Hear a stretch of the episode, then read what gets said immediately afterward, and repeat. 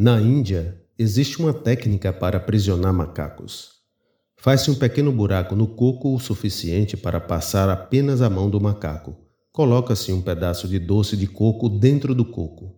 O macaco sente o cheiro do doce e, fixado em saboreá-lo, enfia a mão no buraco e o segura com firmeza. Com a mão fechada, ela se expande, ficando maior que o buraco.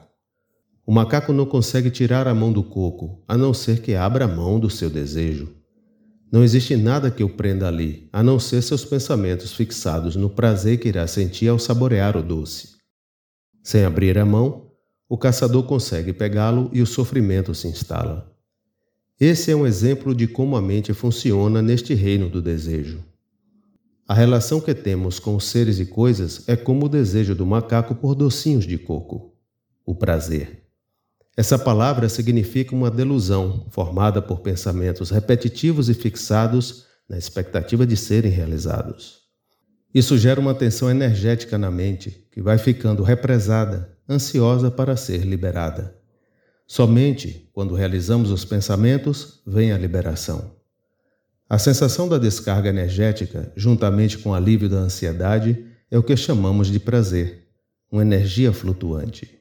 Assim, nos aprisionamos em sentir essa energia passageira com a falsa ideia de que os seres e coisas são nossos verdadeiros refúgios de felicidade. Perdemos a capacidade de enxergar a realidade claramente e o sofrimento é inevitável. Segundo Lama Alan Wallace, esse transtorno obsessivo compulsivo delusório é nosso estado normal. O Buda, ao despertar, ensinou a primeira nobre verdade, de que todas as mentes que renascem neste reino experienciam constantes sofrimentos. Segundo ele, é porque estamos sempre presos em busca de realizar nossos desejos e obter prazer. Mas quando não conseguimos o que queremos, sofremos. Por isso, Buda ensinou a segunda nobre verdade, de que o sofrimento tem origem na mente e pode ser cessado. A origem do sofrimento está nos nossos pensamentos apegados, que obscurecem nossa consciência. Quando vemos algo ou alguém que gostamos, ficamos apegados a essa sensação de prazer. Quando vemos algo ou alguém que não gostamos, ficamos apegados à sensação de aversão. Nossa consciência é como um espelho. Ela reflete o mundo ao nosso redor, mas as nossas lentes de pensamentos arbitrários e fantasiosos, de gostar e de não gostar, distorcem esse reflexo. Quando fixamos o gostar e não gostar, estamos construindo o ego, ou seja, a nossa identidade baseada em nossas preferências. O ego é o que nos faz dizer eu gosto disso ou eu não gosto daquilo. Sempre em busca de realizar suas fixações, o ego produz constantemente resultados negativos, como a dominação de pessoas e seres, humilhações, brigas, mentiras, traições, fofocas, agravando com o cometimento de inúmeros crimes, como homicídios, roubos, furtos, assédios, estelionatos, corrupção, tráficos, guerra entre países, levando a estados de loucura e mortes prematuras por doenças psicossomáticas.